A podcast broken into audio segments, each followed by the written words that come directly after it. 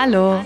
Es ist Samstag 9 Uhr und Zeit für die Wochenendfolge von FOMO. Was habe ich heute verpasst? Heute ist der 4. Dezember 2021. Mein Name ist Dana Sarin und was diese Woche einfach ein krass bewegendes Thema war, war der überraschende Tod von Virgil Abloh. Ich glaube, ich habe erst mit seinem Tod so richtig verstanden, was für einen krassen Einfluss er eigentlich hatte und wie viel Liebe die Menschen für ihn haben. Und genau deswegen schauen wir uns heute nochmal an, wer war eigentlich Virgil Abloh und warum hat sein Tod so viele Menschen so getroffen. Anfang der Woche war das Internet einfach voll mit einer Nachricht. Modedesigner Virgil Abloh ist mit 41 Jahren überraschend an Krebs verstorben. Ich meine, das war in jeglichen deutschen News, internationalen News, aber halt auch in Popkulturmagazinen, Fashionblogs, Twitter, Facebook, Social Media.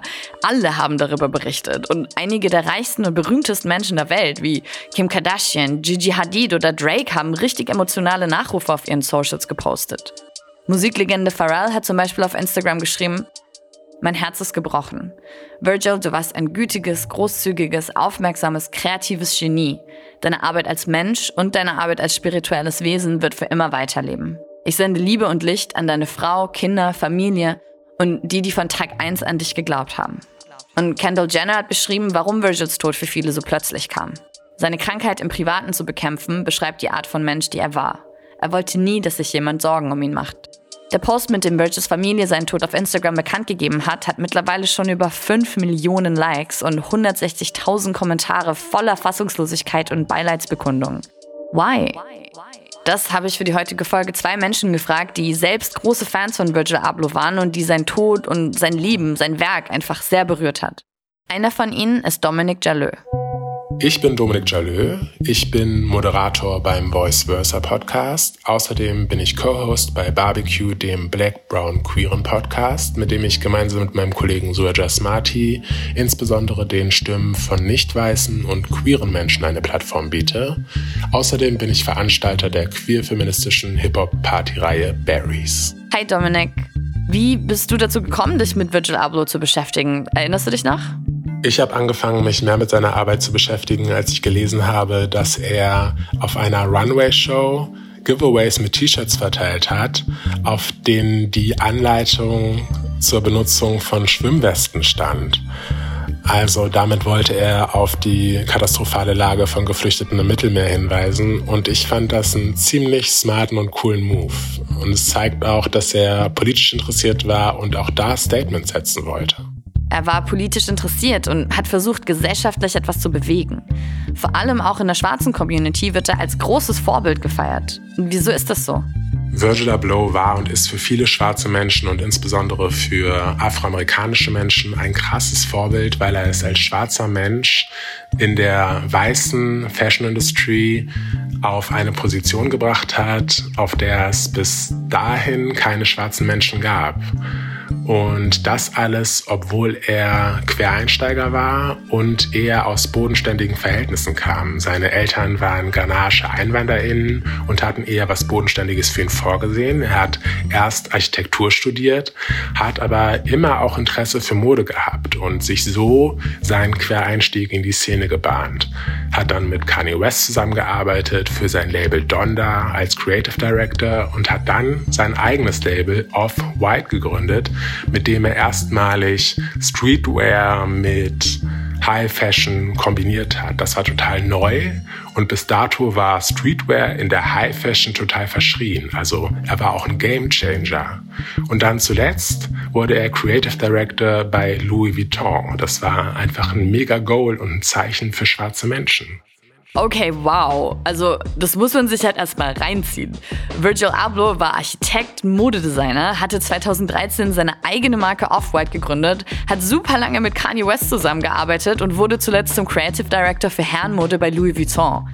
Ich habe das Gefühl, da müssen wir uns erstmal häppchenweise rantasten. Dafür habe ich mir weitere Verstärkung von meinem Chef höchstpersönlich, Davide Bottot, geholt. Der spielt nicht nur das Podcast-Game, sondern ist auch renommierter Hip-Hop-Journalist. Davide, stell dich doch mal kurz vor. Hallo, mein Name ist Davide. Ich bin Autor und betreibe auch eine Agentur. und beschäftige mich seit ja, 25 Jahren im weitesten Sinne journalistisch mit Hip-Hop-Kultur und DJ-Kultur und ab und zu gebe ich ganz vielleicht ein klitzekleines bisschen zu viel Geld für groß bedruckte T-Shirts aus. Vielleicht können wir erstmal über Virgil Abloh als Modedesigner sprechen. Das ist ja irgendwie die Rolle, in der ihn die meisten kennen. Gibt es da ein Piece, das deiner Meinung nach stellvertretend dafür steht, wie Virgil Mode gemacht hat und wie er gedacht hat? Ja, die meisten Leute kennen vermutlich seine Nike-Schuhe aus der sogenannten The Ten-Serie, wo er zehn ikonische klassische Nike-Schuhe genommen hat und sie umgestaltet hat. So diese, ich mache einen Kabelbinder um einen Air Max und Menschen zahlen dann 5000 Euro dafür Dinger. Ähm, für mich waren aber vor allem diese T-Shirts wichtig, wo er Fashion-Begriffe wie zum Beispiel das Wort Logo drauf gedruckt hat an der Stelle, wo sonst eigentlich ein Logo stehen würde. Und was ich daran besonders fand, ist, dass er einerseits natürlich dieses Meta-Layer einzieht und auch so eine gewisse Distanz aufbaut zu diesem ganzen Fashion-Wahnsinn dadurch, ne? gleichzeitig aber auch immer klar macht, dass es eine große Bedeutung hat dass so diese kulturelle Umdeutung zum Beispiel, die Marken wie Polosport oder auch Gucci durch Hip-Hop oder allgemein Street Culture über die Jahre erfahren haben, dass es auch, dass es auch wichtig ist und dass es eben nicht nur dummer Konsum oder Kommerzkultur oder einfach der Kapitalismus in Reinform ist, sondern dass es da schon auch um etwas geht, gerade für Leute, die nicht unbedingt so aufgewachsen sind, dass sie viel hatten. Und äh, ich finde, das hat er durch diese Pieces sehr gut klar gemacht. Virgil Abloh war nicht nur der erste Schwarze, der für die Luxusmarke Louis Vuitton eine Kollektion designt hat, sondern wurde, wie Dominik ja schon erwähnt hat, dort auch zum Creative Director gemacht. Dominik, wieso war das so wichtig? Ich glaube, dass mit Virgil Abloh, als er 2018 von Louis Vuitton eingestellt wurde, so etwas wie ein neues Kapitel in der Industrie eingeläutet wurde, in dem ein Umdenken in der Modewelt angestoßen wurde. Virgil war gerade weil er eben nicht aus der klassischen Mode kam, jemand, der sich nie an gegebene Standards angepasst hat. Und außerdem war er jemand, der ganz gezielt oder als erste Person Social Media und Instagram für die Vermarktung seiner Mode eingesetzt hat, was eben auch mit seinen sehr auffälligen Looks sehr gut funktioniert hat. Die Modeindustrie hat sich bis dato immer an schwarzen Kulturen, an schwarzen Looks orientiert, hat schwarze Menschen aber nie in solchen Positionen eingebunden und das war mit ihm eben jetzt anders. Auf Instagram wurde dazu dieses Zitat von ihm gepostet. Mode, Kunst und Design sind oft Räume, die nicht divers sind. Ich bin der Beweis, dass junge schwarze Menschen Kreative in diesen Räumen werden können. David, warum ist es wichtig, dass er diese Position bei Louis Vuitton hatte und nicht irgendwo anders? Louis Vuitton ist halt der der Pantheon irgendwie dieser alten europäisch definierten Mode. Ne? Also höher geht's irgendwie nicht und man darf bei all dem ja nicht vergessen, dass es dabei nicht nur um Mode oder um die Modeindustrie geht, sondern dass so Firmen wie Louis Vuitton oder ganz viele andere jahrelang einfach definiert haben, was als elegant und was als stilvoll gilt. Und das war eben eine sehr, sehr eurozentrische Sichtweise, eine sehr, sehr weiße Sichtweise. Und jetzt kommt eben jemand wie Virgil da rein, der einen ganz anderen Hintergrund hat und mischt den Laden auf. Und ich glaube, das Wichtigste, was man dabei festhalten muss, ist es ja nicht so, dass Louis Vuitton gesagt hat, wir sind gnädig, Virgil, du darfst jetzt auch mitspielen, du darfst jetzt auch am Tisch sitzen, sondern es war eher so, wir brauchen den. Ne? Sie haben Virgil gebraucht, jemanden wie Virgil gebraucht, um ihre Firma in die Jetztzeit zu holen. Okay, aber wie wir am Anfang gehört haben, war Mode ja noch nicht mal das Einzige, was Virgil gemacht hat. Da war ja auch noch was mit Musik und Kanye. Am meisten kennt man ihn natürlich für seine Arbeit mit Kanye West. Er war da jahrelang Creative Director oder sowas. Er hat halt diesen ganzen visuellen Kram für Kanye gemacht. Und in seine Zeit fallen zum Beispiel das ganze The Throne-Projekt mit Jay-Z und die dazugehörige Tour und so. Und auch das Cover vom Yeezus-Album. Virgil Abloh hat ja auch Musik gemacht. Ähm, er ist war jetzt, muss man schon sagen, der war jetzt als Musiker nicht so krass einflussreich. Er hat ja auch sehr, sehr wenig veröffentlicht. Äh, nur ein paar Songs. Und auch als DJ, DJ war ja auch. Und da gibt es sicherlich auch einflussreichere Leute. Aber was wirklich sehr besonders war, ist, wie er immer darauf bedacht war und immer darum bemüht war, Brücken zu bauen und Connections herzustellen. Ne? Wenn du einerseits irgendwie so mega Big Business bist und Rihanna einkleidest, aber andererseits dir noch die Zeit nimmst, um irgendwie eine Online-Radioshow in London zu machen und darin jede Woche zu erzählen, wie wichtig Jungle oder Grime waren. Das finde ich schon sehr besonders und zeugt irgendwie von seiner Leidenschaft und seinem Respekt für die Culture. Ja, als DJ hat ihn halt tatsächlich auch mal mein Kollege Don Pablo Molemba hier in Berlin gesehen. Aber das lasse ich ihn am besten selber erzählen. Hallo Denner, hallo liebe FOMO-HörerInnen. Ähm, ich habe Virgil Abloh einmal live gesehen, getroffen, I don't know. Das war 2017 bei so einem Event. Ähm, und da hatte zuvor Rin einen Auftritt, ähm, hat sein neues Album, sein neuestes Album Eros live performt und ja, die Leute waren halt on fire, alle hatten Bock so. Und nachdem, nach Rins Auftritt, ähm, hat Virgil Abloh aufgelegt und unter anderem den Beat über das Instrumente von Kanye West's Song Fate gespielt. Und Rin hat, hat dazu gefreestylt, äh, so gut er noch konnte, weil er hat ja auch schon eine Stunde live performt. Und ich stand halt direkt neben Rin und meinte, yo, yo, gib mir das Mic, gib mir das Mic.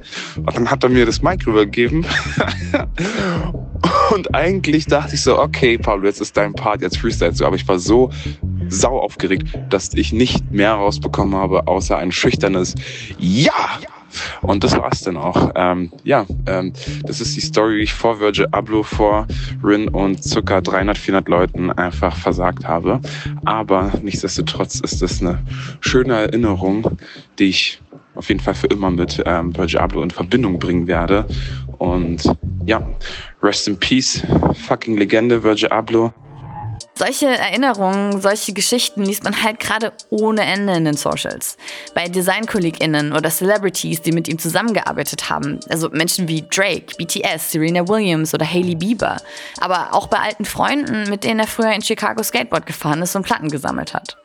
David, woran wird man sich vor allem erinnern? Ich denke, was vor allem bleiben wird, ist, was er als Mensch ausgestrahlt hat und was ihn als Menschen ausgezeichnet hat. Ähm, wirklich alle Leute, die ich kenne, die mehr mit ihm zu tun hatten, haben ihn halt als extrem bescheiden, extrem freundlich und vor allem extrem hilfsbereit beschrieben. Egal wie busy der war, egal wie erfolgreich er war, er hat wirklich immer versucht, allen möglichen Leuten dabei zu helfen, etwas aufzubauen, Ratschläge zu geben, äh, Connections herzustellen, Intros zu machen, einfach die Leute zu ermutigen, äh, den Leuten positives Feedback zu geben und vor allem den Feedback, positives Feedback und Respekt zu geben, die aus seiner Sicht PionierInnen waren. Und das ist schon sehr besonders. Ähm, also ich weiß wirklich nicht, wie er die Zeit gefunden hat, für all diese Dinge zu tun. Ähm, und parallel noch so vielen Leuten zu helfen. Und ich glaube, in der Hinsicht ist er wirklich ein großes Vorbild, für mich zumindest auf jeden Fall. Er hat vielen Menschen geholfen und sich auch immer für junge Menschen und KünstlerInnen eingesetzt. Dominik, was kannst du uns dazu sagen? Ich glaube, A Blow hat seine Roots nie vergessen und hat besonders schwarze Menschen und People of Color auf seinem Weg nach oben mitgenommen und hat diese eben auch gefördert, indem er beispielsweise Stipendien für Modedesign in Europa, in Afrika und in den Staaten eingeführt hat. Und er hat sich für Kinder eingesetzt. Er hat beispielsweise ein Armband designt, dessen Erlös komplett an die Organisation UNICEF ging, die sich für notleidende Kinder einsetzen. Und insgesamt als Zeichen für schwarze Menschen, ich glaube, er hat gezeigt, dass Träume, die bis dato vielleicht noch sehr weit weg schienen, erreichbar sind. Und ja, dafür, glaube ich, ist ihm die schwarze Welt, sind ihm schwarze Menschen sehr, sehr dankbar. Rapper Tyler, the Creator, hat zur Inspiration, die Virgil Abloh zum Beispiel für ihn war, das ja auf Instagram geschrieben. Manchmal teilen wir unsere wilden Ideen, um Anerkennung von unseren Peers zu bekommen, um weiter zu pushen. Aber Virgil war immer ein Cheerleader. Für alle. Seine Hand hat Türen geöffnet, Menschen reingeführt und den Schlüssel für die nächste Person rausgeworfen. Ich wünschte, ich könnte ihn sehen. Sehen, was seine helfende Hand für mich getan hat.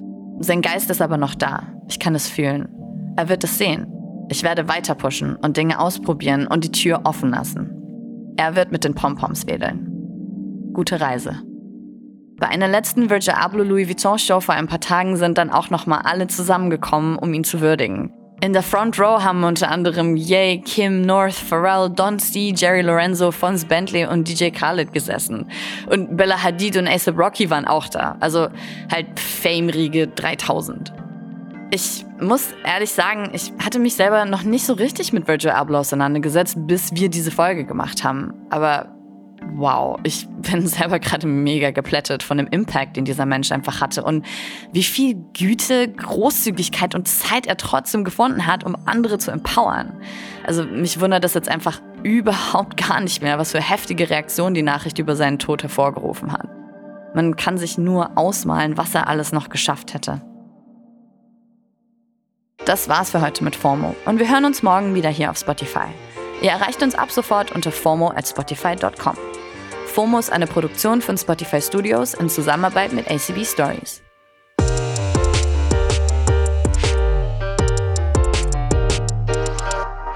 Folgt uns auf Spotify.